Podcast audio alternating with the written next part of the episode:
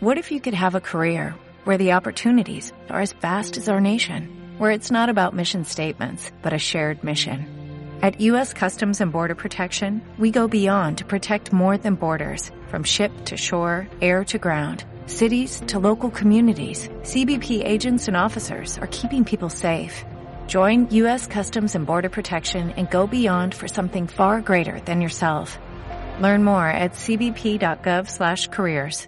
Desde el surgimiento de, de, los grupos guerrilleros o de las guerrillas de primera generación hasta nuestros días, pues han acontecido una serie de cambios importantes en la dinámica, en la lógica del conflicto. Este ha pasado por, por diferentes etapas.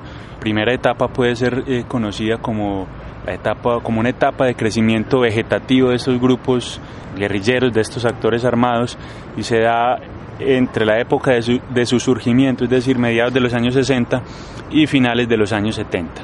¿Por qué de crecimiento vegetativo? Porque, digamos, estos, estos grupos armados eh, se conformaron, se financiaban principalmente de recursos como el secuestro, las extorsiones a algunos ganaderos, empresarios, a compañías petroleras, particularmente en el caso del ELN, luego de su surgimiento en el departamento de Santander tuvo un asentamiento importante en la región de, Arauca, por ejemplo, pero el crecimiento tanto en capacidad de acción militar, en capacidad de acción política y en, y en número de hombres era pequeño, era un crecimiento muy lento.